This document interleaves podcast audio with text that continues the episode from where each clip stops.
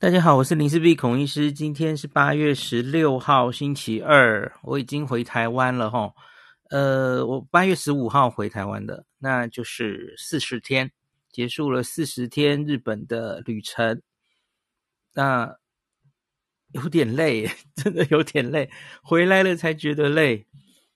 那所以昨天很不好意思，原本应该是当天晚上就跟大家分享齁。诶，我几乎都没有断过，对不对？偶尔有几天断过。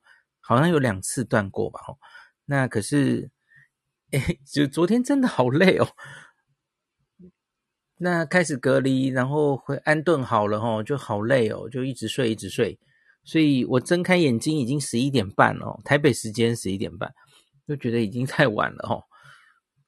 然后到了今天，我还是蛮累的。我觉得就是在日本的时候，就会有一种兴奋感跟紧张感嘛，哦。像我在日本这一阵子啊，就不管我前面多晚睡，我通常因为跟大家开房嘛，日本时间十一点到十二点，然后我可能还会再搞一下，处理一下事情，所以我常常都会搞到一点才睡哦。然后可是我早上哦，就老人啊，早上四五点就会起来，所以回想起来，我这四十天真的睡眠很不足诶。然后你大家都看到啦，每天其实行程都排很多嘛，吼。呃，所以啊，好像想起来，真的体力可能透支蛮多的。就回来回来，然后从昨天到现在就一直睡一直睡哦，感觉都睡不够这样子哦。好啦，今天精神有比较好。今天早上的时候，我还一度以为我确诊了，因为我今天早上起来的时候有一点不舒服，喉咙有点痛这样子。那我我偶尔早上起来的时候，喉咙就会有点干干的。这个这个很正常，可是通常那种你喝喝水或是时间过去，很快就会过去嘛。就今天早上那个喉咙有一点持续有点久，所以我有点担心，所以我今天也自己快筛了一次，还是阴性齁。然后现在也可以跟大家讲，就是昨天不是回来就做口水 PCR 吗？那大概二十四小时之后，就是今天下午的四点左右，我我上去查也也阴性了齁。可是当然还是不能掉以轻心，因为大家知道潜伏期还没过嘛，吼，这个阴性也不能说什么。而且口水 PCR 呀、深喉唾液 PCR 其实不一定准嘛，这个这个其实之前也讨论过，吼。啊，所以要继续观察，不可以掉以轻心，哦，都没有感染了才敢回家，不可以传给小朋友，不能传给家里的人，这样子。好，那接下来我先想一下今天大概会讲什么，哦。我就讲我在日本的最后一天，第四十天。那我是住在上野的旅馆嘛，哦，那那个旅馆早餐要跟大家讲一下哈。那我我还蛮喜欢那间早餐的哦，所以等一下稍微讲一下那间旅馆。那再来就是有一个插曲，原本因为因为最后有有朋友接我送我去成田机场了哈，那所以我没有走。呃，我最后两天都住在上野，可是。第一天住的旅馆其实反而是离京城上野站比较近的哦。那第二天住的其实是住在，我跟大家说过，走两步不是两步，两分钟就多庆屋。大家知道多庆屋的位置嘛？吼，其实在整个上野的南边了，所以它离这个京京城的上野站已经有一段距离了。可是我为什么会这样选呢？就是因为有朋友会接我嘛，所以我们选择上野的这两天，吼。应该先住哪一间？我们反而是用这个房间的大小来选的，所以就是前一天住的那间哦，Rosso Hotel 房间比较小一点，就是很普通的商务旅馆，所以我们第一天住。那第二天，因为我们发现这一间哦，这个叫做 Monday Premium 这间旅馆，它有比较大的房型，而且其实没有非常贵哦，一个人住不到一万块。就就可以三十三平米的房间非常大，那适合最后一天整行李哦，所以我们是故意安排最后一天在这里啊。那然后我想到有一件事我还没有做，就是还没有我答应了，我有一天在脸书也有发嘛哦，我就看到这个有这个宝可梦的，有皮卡丘的这个东京香蕉，然后说要帮妹妹买，可是我之前。去北海道之前，在东京那几天没有买，因为大家知道东京香蕉的保存期限是非常短的啊。然后我也怕增加行李重量，所以一直没有买。那这一次北海道回来的时候，哎，忘记这件事，我这赶快前一天想起来，不行，还没有帮妹妹准准备礼物哦。那 所以就抓抓时间，应该还来得及了吼。所以我们就开去东京车站，让我很快的下去扫了一下土产哦，把这个东京香蕉、这个宝可梦的，还有这个维尼熊的，这个 也是东京香蕉那个公司出的哦。那个一起买了，然后就心满意足的往机场去，这样子哦。然后到了西机场之后，呃，原原来我当然是希望留一点时间逛成田机场，可是后来时间不太够。第一个是其实时间有点压缩嘛，吼，我又去东京车站逛了一下，然后我我是中午十二点的飞机，那。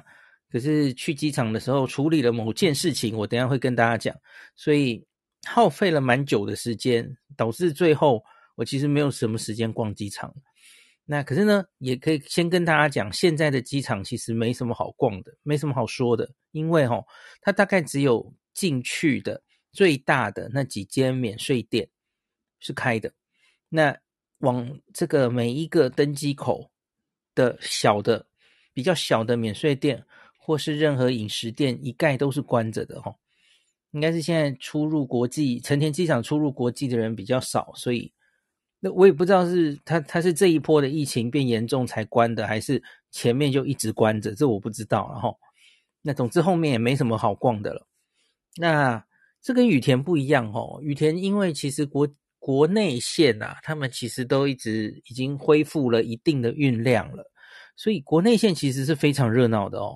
从这个啊、呃、还没有入关的卖店，然后入关之后，就全部在 gate 前面每一个店都开着，而且人都非常多。那国际线，这这羽田其实也有非部分的国国际线了哈。那只是成田就看起来蛮冷清的这样子哈。从这个 check in 的时候，然后到进去之后，其实都是一样的哦。好，那成田机场。等一下会跟大家交代我是遇到什么事情哦，那 跟可能也跟旅行有关，大家已经太久没有出国旅行了，所以可能也没有感觉了哦。那我可以唤起一下大家整理行李的记忆，这样。好，最后就回来了啦哦。那回来在台湾，在这个桃园机场，我是花了大概，我是大概三点到的嘛吼，可是三点半大概就已经出来了，第一航厦就可以回家了。我有看到有一些朋友最近回来的一些心得，好像有一些人会花比较久的时间。那我觉得应该就是纯粹是你到同时到达的时候，会不会有很多人啊？我觉得那那绝对会影响到你，呃，在机场会花多久时间？因为我有看到有有布洛克同号从这个欧洲回来，结果在机场吐口水的时候大排长龙啊。我我没有遇到，我我觉得真的是纯粹就是运气或是班机抵达的问题了吼。那我到的时候人相对少，我这这一班班机上人也很少，所以就没有遇到那么多同时有人需要在那边排队做 PCR 这样吼。那我会讲一下我在机场看到的动线，呃，怎么样吼？那反正就回到隔离的地方，大概就到现在哦。好，今天我会讲这样子的内容吼。好，那现在我就开始详细讲最后一天啊，回到还在东京的心情。最后一天我在上野那个旅馆嘛，我前一集就跟大家说，我们决定要吃早餐，因为这间旅馆的早餐它是在十四楼顶楼，然后这个顶楼，因为我前一天下午有先上去看看哦，我发现它风景很好哦，它可以远端看到晴空塔，然后它是要价一千八吧，早餐一千八。我想他敢要一千八，然后又有那么好的风景，诶，我觉得我蛮愿意试试看这个早餐的哦。那个用餐环境看起来很不错哦。好，好，所以我们就去吃早餐哦。那有一点失望的是，诶，结果最后一天离开东京的时候是个阴天，所以云有点低，所以晴空塔根本就有点上面都被遮住了，所以风景不好。可是没关系，因为前一天我是晴天，我已经照到了好的风景。呵呵，然后顺便讲一下，这边这间旅馆晚上啊，它大概是六点到九点，它这个顶楼也有开放，那作为大概是酒吧使用，然后住客才能进去这样。诶，我不知道一般人可不可以进去，然后那看着晴空塔的夜景。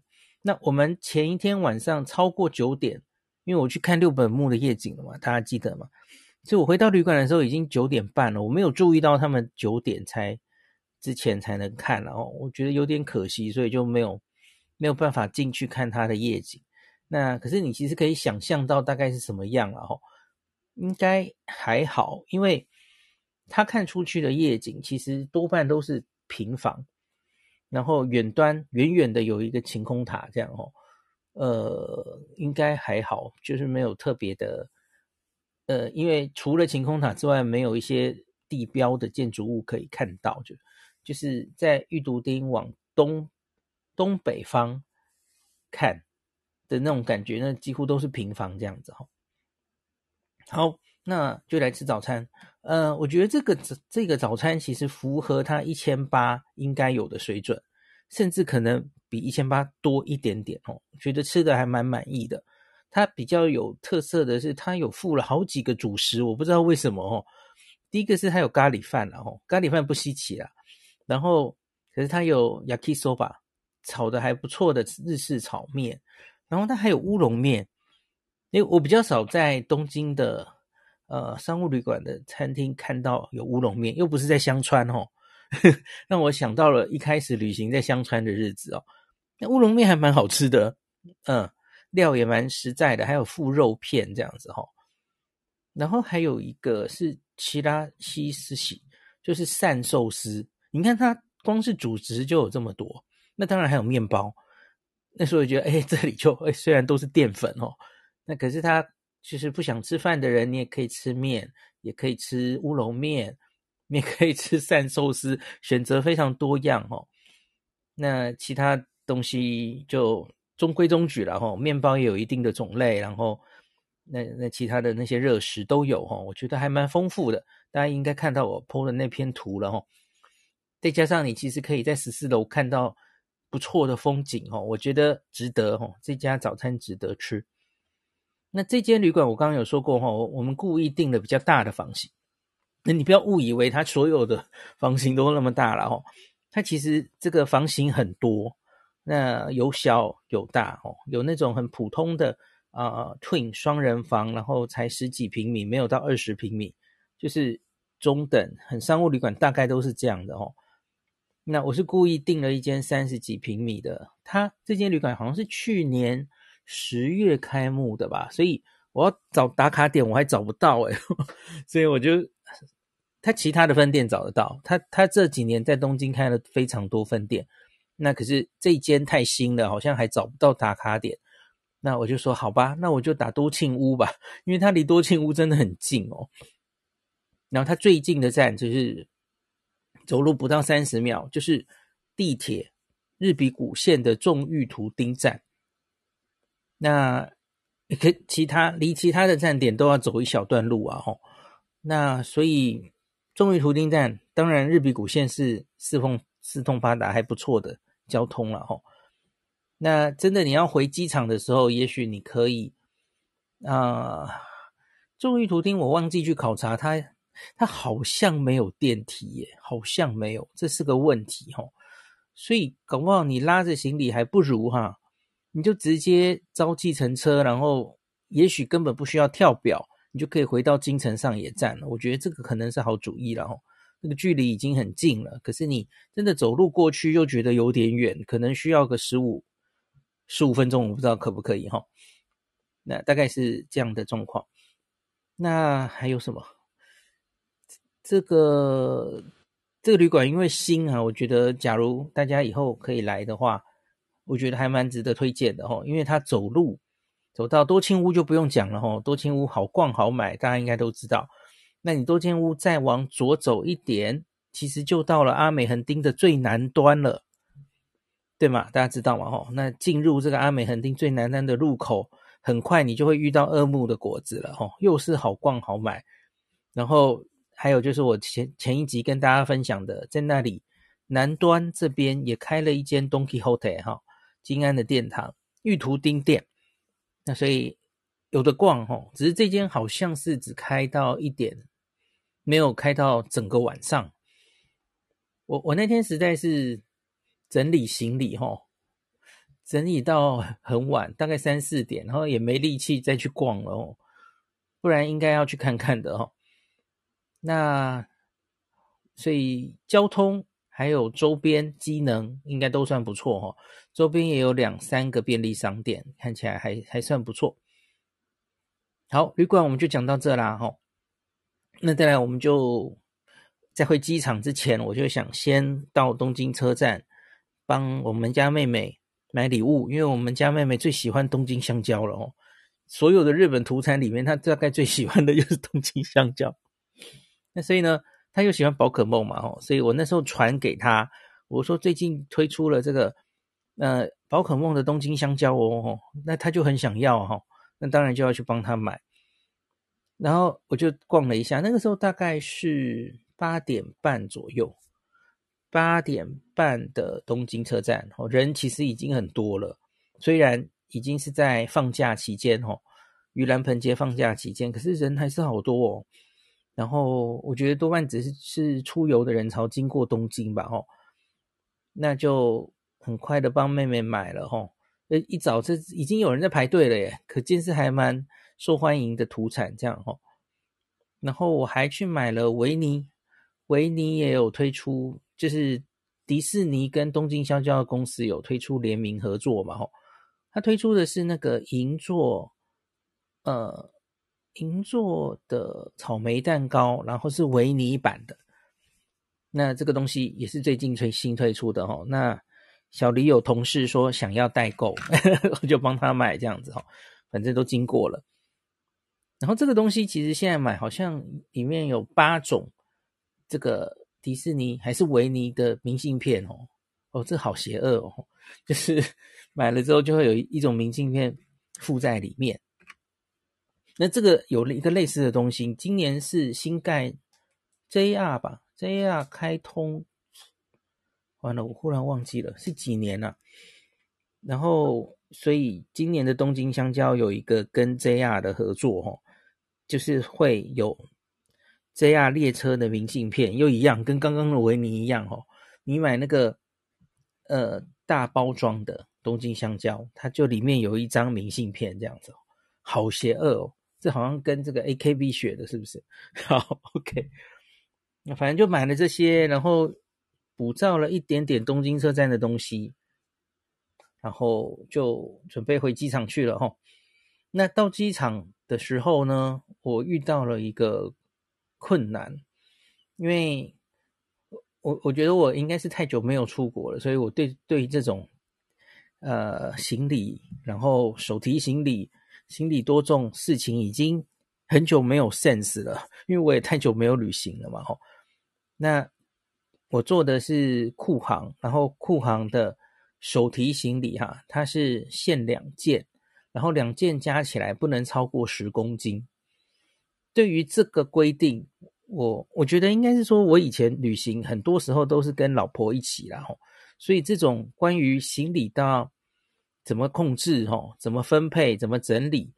然后，假如我们两个人去的时候，通常不太会有这种问题，因为重量就是分在两个人身上嘛。你只要两个人不要超过二十公斤就好了，那是很好控制的。吼，两个人不要超过二十公斤，然后一个人可以拿两件，两个人拿四件，这个都好好办。可是只有一个人的时候，我觉得就比较难控制了。吼，所以，因为因为我电脑会提在身上，电脑就很重了。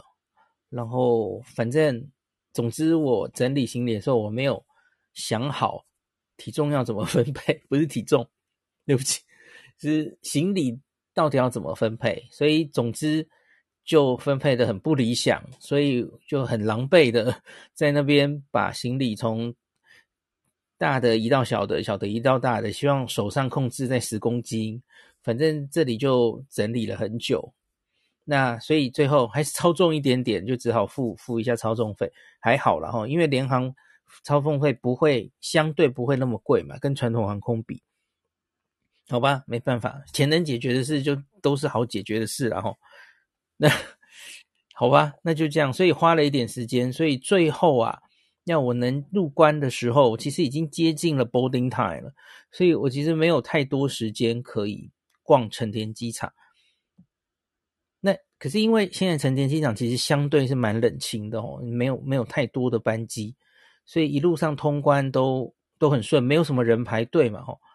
可是万一以后就是呃旅游比较开放，旅客又变多的时候，我觉得这样的时间就太赶了哦。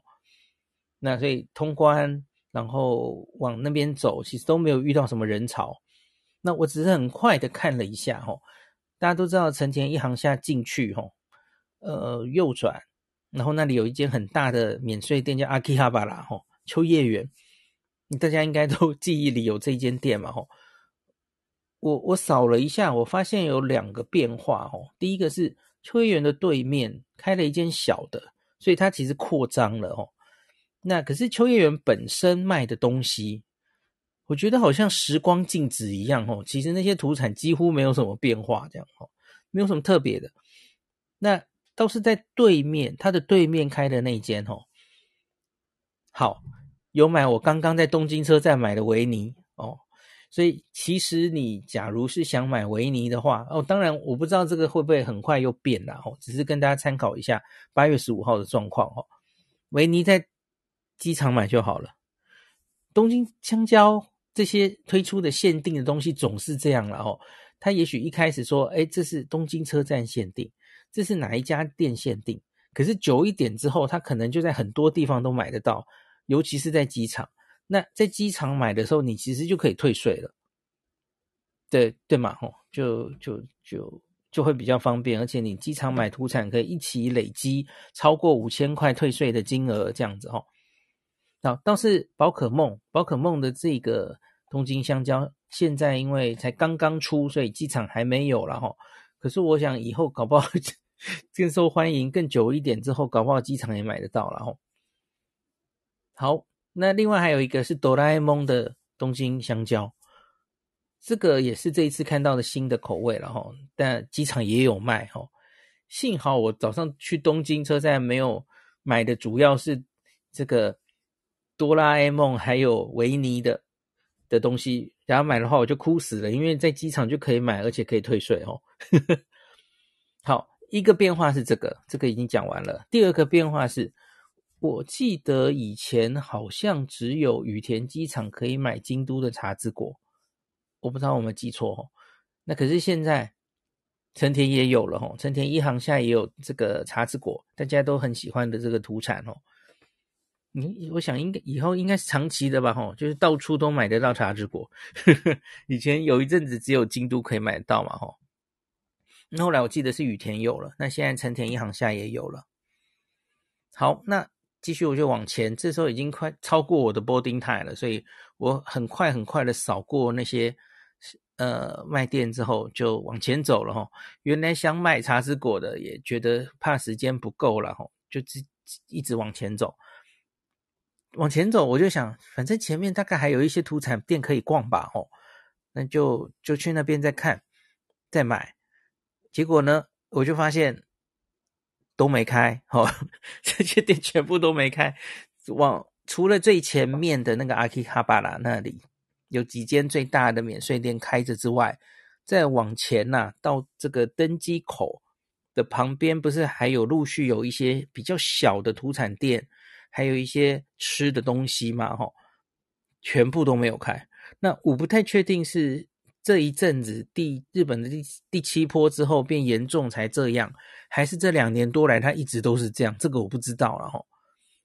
那我我有看到那个啊、在 Gate 旁边的土产店就写着说，就因应新冠疫情，然后我们就暂停营业这样子，请大家理解。就我不知道这是是不是两年多来都是这样啦。好，所以结果到 gate 旁边就没事干了，那 好吧。然后飞机好像又有一点延误，所以我其实多多了一些时间，可是又不足够我走回去再去买，好吧，好吧，我就在那边坐下来休息了。那我坐的这一班酷航齁，它是经台北，然后再飞回新加坡啊。我看那个飞机大概应该不满两层，也许不满一层。人蛮少的吼。然后我的对面呢、啊，就是早一点出发，正好是一班这个太太行。哦，太行人好多哦，就挤满了那个 gate 的那边，这个沙发都被不是沙发，座位都被挤满了，还有人站着。我就忽然就有点感慨哦，嗯，但当然日本还没有开团呢哦，所以我不太确定这些人，我觉得多半看起来应该是回回泰国的泰国人。不太像是去泰国玩的日本人，也许也有一些啦哦。可是我我觉得大概我看起来的脸孔都是在日本玩完然后回泰国的泰国人啦哦。我觉得他们应该是因因为日本已经允许出团了嘛吼，那所以也许是用团的名义进来的吧，我不是很确定了吼。可是就是人已经算蛮多了吼，相比于我们这个飞台北、新加坡的就有点冷清这样子。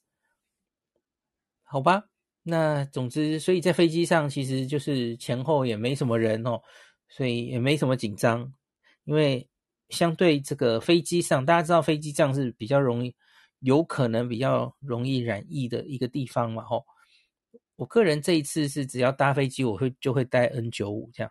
好，关于我这四十天是怎么防疫的，哦。我觉得等我潜伏期完，我再专门说写一集跟大家讲，因为我的防疫还没有完全成功，对吧？我怕现在说了，然后就破功了，那不是很丢脸？其实也不是丢脸了哦。对，现在已经 Omicron 传染力那么高了，我觉得染疫是非常正常的，我我也完全不会意外的。我还出入那么多东西都外食，对吧？好，所以等我潜伏期过了，我再跟大家分享好了哦。现在先不要说说太满这样子。好，然后我要讲什么？呃，在飞机上其实就，呃，因因为人其实没有那么多。那我原来的位置啊，我前面就是另外一个人，所以我还故意拉开安全距离哦，我就说我想坐后面一排，所以其实周边都没有什么人这样子。好，所以就这样就回来了哈。那回到桃园机场大概三点，那我就。一个观看重点当然是现在回国的这些流程是不是很顺畅哦？呃，动线怎么样哦？那我有看到有一些朋友最近啊，最近一两个月回来的，然后说什么等这个做口水 PCR 排队大排长龙，还有照照片哦，所以我心里有点毛毛的这样子。我觉得应该算是运气好吧，因为我回来的这个时间下午三点，好像同时没有太多班。飞机到达，那我这一班其实人就不是很多嘛，吼，所以噼里啪啦一下人都走光光了，所以我我在整个桃园机场出关的过程中，其实我就看到都是蛮冷清的，没有什么人哦。那我有故意，我我其实这一次多半有一个习惯，就是我不会急着跟人家人挤人嘛，吼，我就等飞机上的人都走光了，然后我才走，就不要跟着大家 一起走。所以这样子，我出去的时候，我领行李的时候，其实都没有看到很多人这样子哦，我是故意的。那动线是这样哦，先首先你下机之后，那你就要，诶，我不是很确定这可不可以在，呃，我其实应该隔前一天就应该可以做了哦，就是我们的机机关署有弄一个这个表单，诶，我现在把它拿出来。那个表单线上的吼，你就要填一些线上申报书嘛哦，像是你有没有症状，然后你回国要在哪里隔离，呃的这些东西哈，你的基本资料，然后最后就送出。那这个在你下机之后的第一个关卡就会用到了哈。这个其实也有点类似，我去日本的时候其实也是这样嘛吼，不是现在都已经。要用一个 APP 填一个东西，然后最后会出来一个 QR code。我不知道大家还记不记得哦？我们台湾也有类似这样的东西哦。总之，你就是申报好、弄好，然后最后到了某一页，然后那那边的人员要看到你已经有这些申报好的东西了，那他才会让你继续往下一关走。所以这个大家都要先填填好。我是下机才开始填的，可是因为还还不错，然后这个速度。呃，填不会很啰嗦，所以一下噼里啪啦就填好了哦，所以还不会浪费你太多时间的哦。然后再来就是往前，就是到了整个流程其实我是大概半个小时就已经在外面，然后我有约机场接送了哈。那所以很快的就结束在机场的的整个流程，没没有花非常多时间哈。那现在动线呢、那个是防疫计程车，很久以以来这这两年其实只能坐防疫计程车嘛。可是几个月前，其实已经开放可以，就是家人可以来接，那或是一般的公司，像是这种，我我约的，其实就是我长期跟他合作的那个机场接送嘛，他们也又开始可以来接客人，这已经开放了。那所以呢，那现在一般家人或是这样接场接送呢，就是在某某几个柱子，那个动线其实都很清楚哦。那防疫计程车会在另外几个柱子等，这个动线都有分开来。那我来点一下我的机场，等一下。好，我刚刚说的是，呃，就是入境检疫系统。那你其实只要 Google 这这几个字哦，那你就会看到那个表格了哦。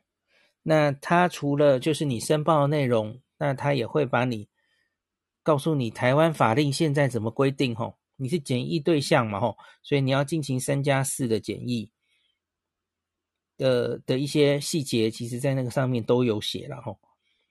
那万万一有症状要尽速就医等等的，然后好，那现在还是三加四，可是大家知道前前天吧，还是昨天公布了一个新的方案，就是检疫的地点的问题，然后九月一号开始又有一点开放了哦。虽然我觉得开放速度有点慢了哦，因为现在的规定，现行规定是一人一户嘛，大家知道吗？那当然，一人一户，你可不可以住在家里？这有它的规定，大家可以自己再去看，你家里是不是符合一人一户的规定，或是你想也也有蛮多人是借住在朋友家或怎么样了哈。一人一户有它的规定，大家自己再去详细的看符不符合哈。那不符合的话，那你大概就只能订防疫旅馆这样子吼，现在是这样。那我觉得这些应该都会一直滚动式调整的，所以我就不详细讲了，大家自己去看规定了吼。那九月一号之后，它开放的是什么呢？它开放的是后面的四天，因为这四天理论上吼是说是这样说了吼，他说你是可以出去工作的，那你是可以外出的。那虽然他还是建议你尽量没事别外出，其实基本上虽然说三加四，现在还是一个七天的概念了吼。那你非得因为上班或是因为什么样要出可以，可是他就要希望你在四十八小时之内有快筛阴性，他才会让你出去。这里其实都没有人盯着你做了，我觉得完全就是已经是很依赖大家自主了吼。那主要是前面三天，前面三天还是会上电子围篱的哦。你要在隔离的处所不能出去。他应该是只只上围篱前三天吧，我想还是有七天，我不是很确定。那后面的四天就是快筛阴性才能出去嘛，吼，然后最后完成七天的隔离这样子。那原本就是说一人一户嘛，吼。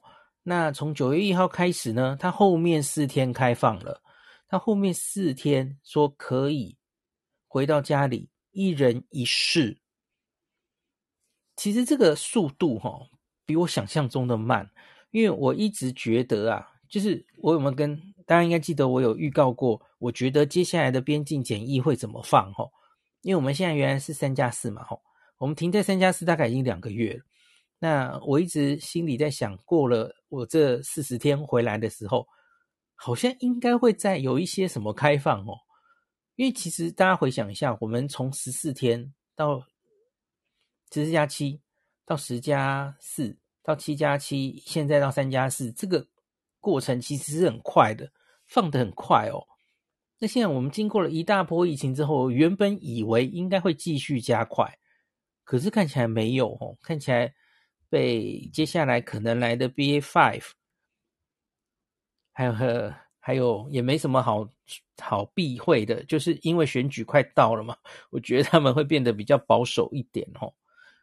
啊，呃，这个也也不能太批评，我觉得难免会考虑这种因素的吧，吼。那所以呢，一动不如一静吧。所以现在我觉得就动的比较慢。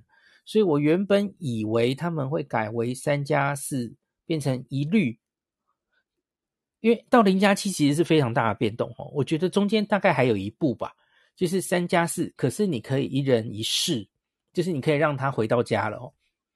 可现在诶，中间又多了一步，现在先开放后面四天一人一室，对，结果你看。那再下一步还可以怎么动？就是我们可以三加四，前三天也可以一人一室，然后最后最后才会动到零加七。我觉得大概会是这样吧，就又一动又一动，中间解成了好几好几阶，这样一直往下，然后这样当然是小心，然后可是就是要不要这么小心啊？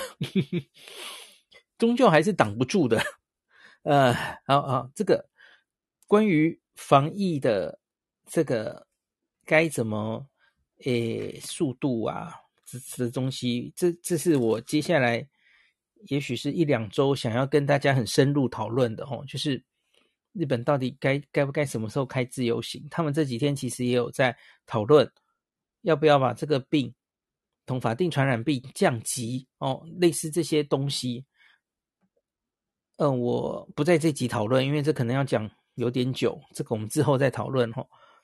那只是我就是讲台湾的这个放的速度好像有一点慢哦，值不值得呃继续这样子？不是我一个人讲话能算的了哈，只是就是觉得好像真的有一点慢哦，值不值得还才这样子继续下去哦？好吧，反正就是这样。那所以诶，讲完了嘛吼。呃，好，还没讲完，在机场的那个动线，你就填完了那个那个申报的那个东西齁，然后这个就交这个入境检疫凭证给那些人，然后到了有凭证的人呢，会到了一个入境居家检疫三天注意事项，会没有好几个窗口齁，那这个窗口的人他就会详细的跟你解释。刚刚只是网页上嘛，吼，当然怕你会听不懂，所以他详细再跟你叮咛一下，这个你接下来要去检疫的一些要注意的事情，然后他就会交给你，呃，一个检验单，还有一个等一下你吐吐口水要装的东西，那个要装的容器，然后还有两个快筛，就是他会一边跟你说明说，你最后四天，吼，假如要外出。那四十八小时内要快筛，他就给了呀，他是口头是说尽量没事的话不要外出，所以还是零加七的，不是还是七天隔离的感觉这样子哦。好，然后呢继续往前走，先领行李，动线是先领行李哈。然后我中间经过了好几个厕所，大家知道成田机不是成田，我现在在桃园机场哦。桃园机场之前呐、感染，大家记不记得哦？什么行李转盘附近的厕所啦，或是旅客经过的厕所啊，疑似有这个感染，吼，有人是经过那里，然后机场人员就被感染了嘛，吼。那所以现在那些这个厕所啊，都被写上这是旅客专用的，其他人是不能用的，吼，就是只能只有旅客可以在那边使用厕所，吼。我觉得是因应之前在机场发生过的群聚。才才会有这样的规定哦，然后就是拿行李，呃，行李旁边转盘旁边也有厕所嘛，吼，那拿完行李然后出海关，这里跟原本都一样，那是出关之后才去做口水 PCR，那为什么是放在最后做呢？因为它要动线把你引导到建筑的外面。在外面做哈，比较通风的地方做，我觉得这是非常合理的安排哈。那所以就出去了，原来出去的时候，然后就家人在那边接你嘛哈。现在那也是净空了哈，没有没有人可以在那里接，然后都每一个路上都有工作人员守在那边看，指示大家动线怎么走哈。那就我就推着行李，然后一路就出了这个，呃。出出来出关之后就一直往右走，那它会有一个地方先让你放行李，然后你自己走出建筑去做这个口水的 PCR，深喉唾液哦。那深喉唾液 PCR 那边就有好几格，然后那你就自己在那个小格里面做那个深喉唾液。那它当然都有图示，然后有文字说明，告诉你怎么做深喉唾液。深喉唾液大概要吐五 CC 哦，吐满五 CC。我我发现有一些人的问题是。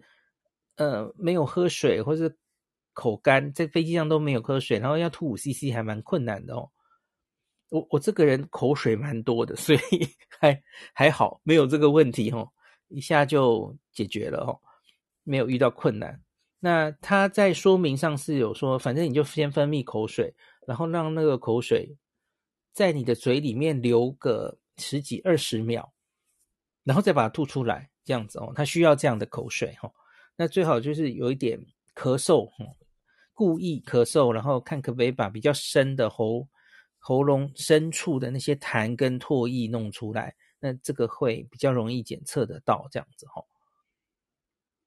好，可以跟大家讲一个花边，就是 我在经过海关的时候，那个人员，还有我在做生喉唾液的时候，那个应该我猜应该是立新医院的同仁吧，哈。应该是医护人员，他们就问：“哎，你是那个林医师吗？” 我心里想：“哦，怎么办？被认出来了。”就这样，我就我去看那个生喉唾液裁剪那里的时候，有哎去视察的感觉，哎，看你们这样做的好不好？没有了，好，然后就做完了，然后就就出来了。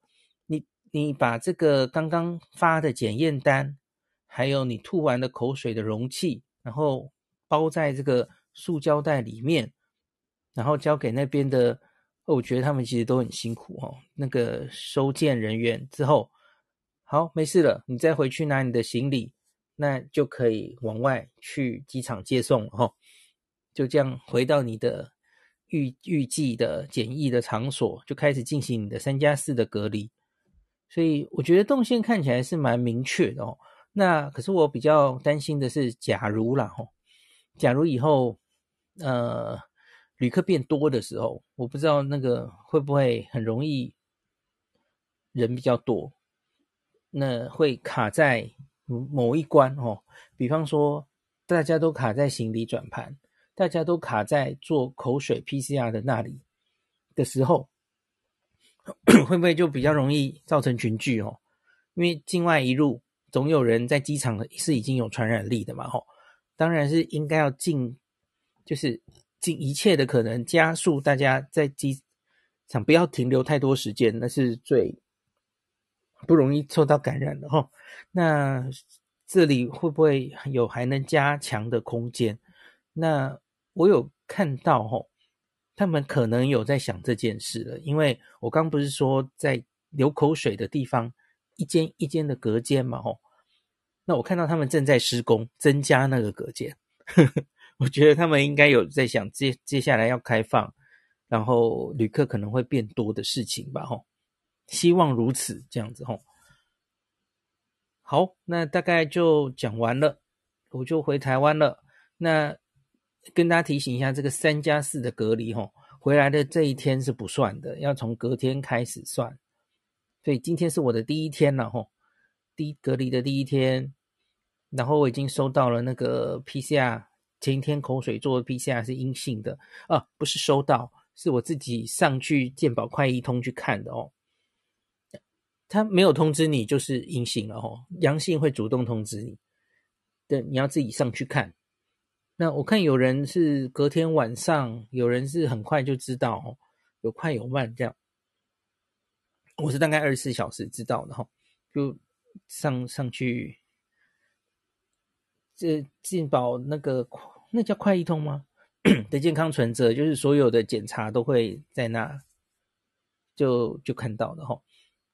好，所以接下来的隔离的日子，我打算开始看日剧了齁。开始到日本来之后，就没时间看日剧啦。这个这一季的夏季日剧到现在都还没开始看齁。所以我刚刚晚上有发了一篇脸书，就问大家：哎，我现在要开始看，请问大家推荐我哪一部？哦，那欢迎你来发表一下意见。哦，好，那我全部的四十天的旅程已经到此告一段落了哈。那从现在开始，当然就是要好好的开始写文章了，累积了好多这个 要跟大家交代的哦。因为正式采访都都要把文章写出来嘛，吼，而且要一定时间内写出来哦。所以我现在要赶快先把香川还有高知的文章再写出来，才对得起人家哦。特别是哦，高知这个我在十月底会办实体的讲座哦，预计是在台北跟高雄各一场，那请大家可以期待哦。离现在大概还有两个多月，那所以在那之前，我当然要赶快把所有的游记都写出来哦。所以，我现在要把心情回到那个时候，然后可能要听一下自己前十四天的 podcast，然后边听，然后把游记写出来，吼。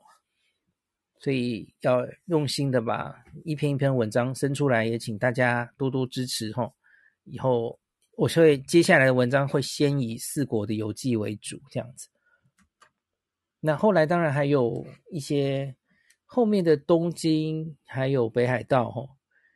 就会比较慢了，摆在后面一点吼。然后很多朋友看到我要回来了，然后就开玩笑说：“终于不用被你荼毒了。”我居然心里想说：“诶，为什么觉得就不用被我荼毒了呢？我这一趟看的四十天的东西，我会一直发一直发呀。你为什么觉得不用被我荼毒了？是我要在现场才有荼毒的效果吗？”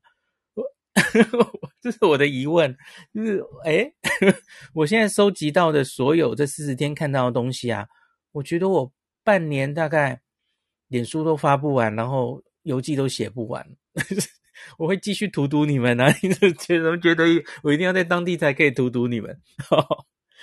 好啦好啦，开玩笑的。好，那就初步到此为止齁。这一次的。呃，林氏璧重回日本的四十天的 Podcast，这个画下一个句点哦。我相信下一趟旅程，下一趟回日本的旅程，应该不会是两年半之后哦。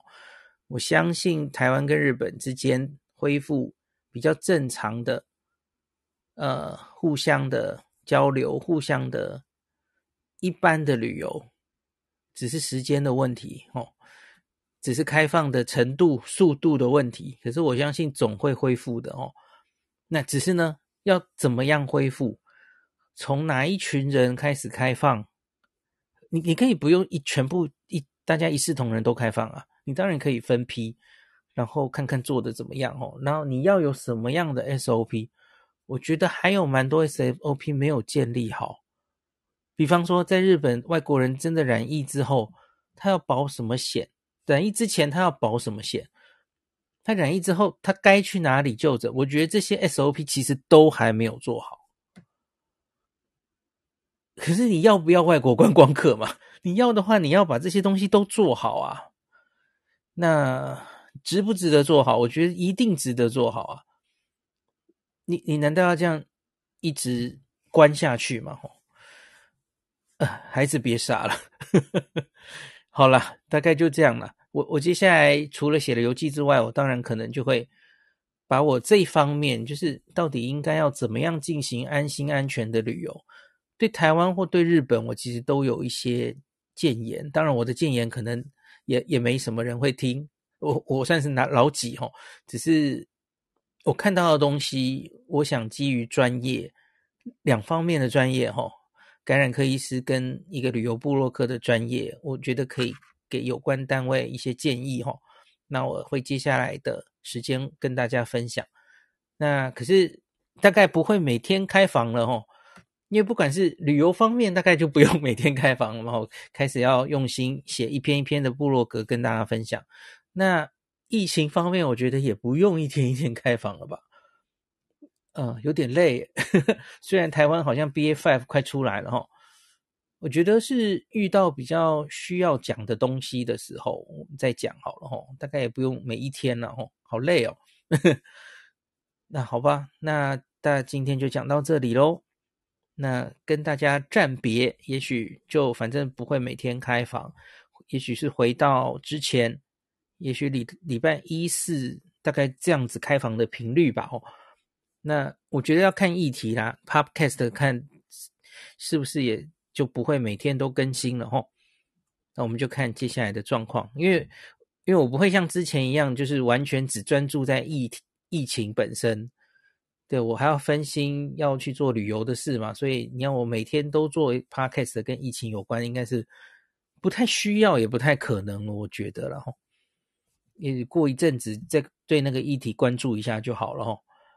好，那今天就讲好了。很多人一直问，好奇我的体重有没有变重？你们要失望了，我没有变重诶，因为每天都走很多路，然后。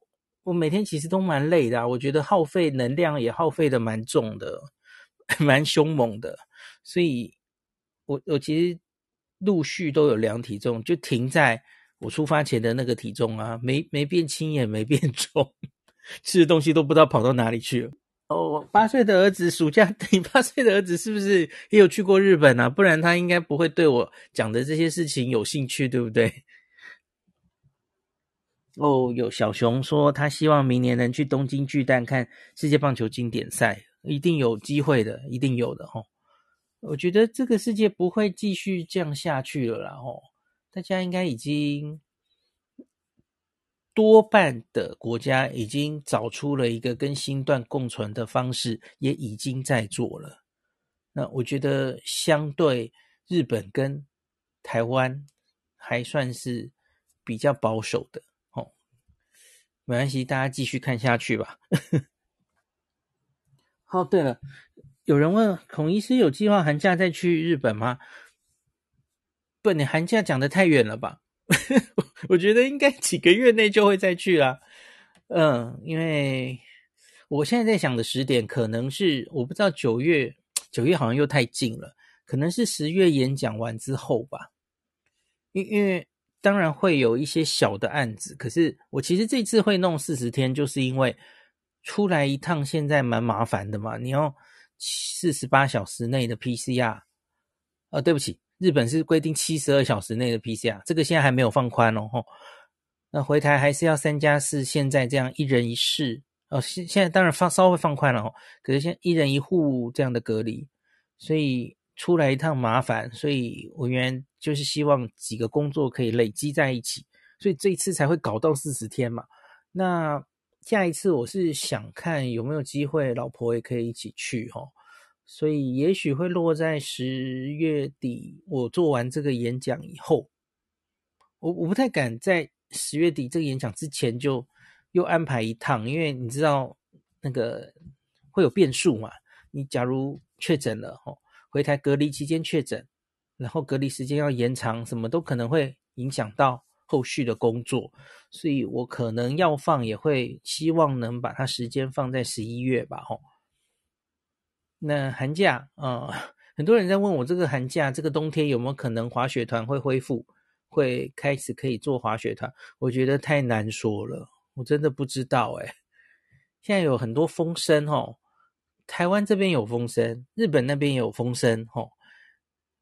台湾的风声是说，选举完之后可能就会零加七，大家姑且看看哦，姑且听听。日本那些风声，日本那边风声，有人说九月，有人说十月开放自由行。我自己听到的比较多是十。我知道那个有一个著名的网站，前几天发了一篇文章说。来看这个官方机构估说是九月日本会开放自由行，可是你进去仔细看，我觉得那篇文章应该是好久以前发的，应该是五月以前发。那个估计做出来的时间点其实蛮早的，那个时候其实还没有 BA five，也还没有 BA 二点七五啊，所以我觉得那个是那个时候的预估，然后希望大概到九月的时候放自由行。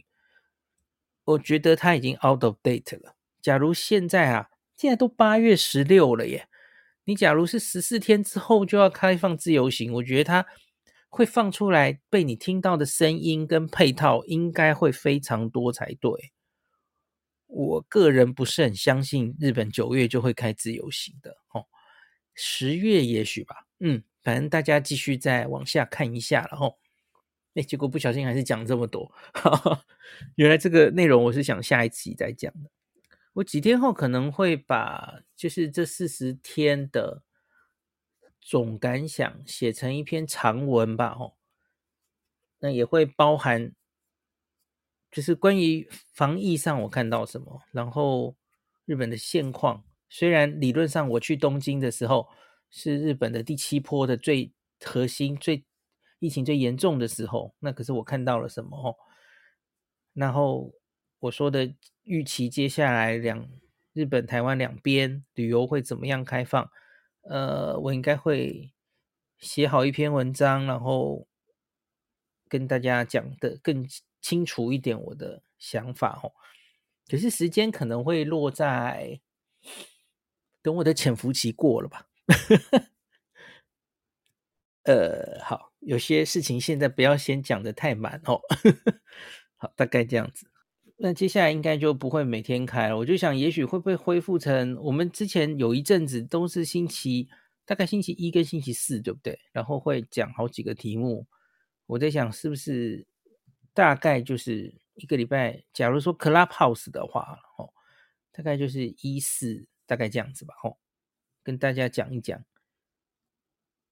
那没有重要的题目，搞不好就不开了。大概这样子，哦。好，那也有人在问我要不要回早安新闻，就是一样啊，就是假如有比较重意重要的题目，我再回去讲了，哦。我觉得现在疫情大家关注的程度，大概是不需要每一天都上去跟大家 提醒什么东西，然后我觉得应该还好了，吼。那我要去整理照片，整理战利品，然后 开始写文章，然后看日剧了齁，也是很忙的诶。那个三天很快就过了，就算加上那个三加四，哎，我我跟大家说过嘛，我是宅男啊，你只要给我网络，我就活得下去齁。什么三加四，你给我十四天我都没问题，好不好？可是有些人真的隔离就是。完全不能出这个房间，是对他非常大的压力哦。我没这个问题啦，我就宅男了。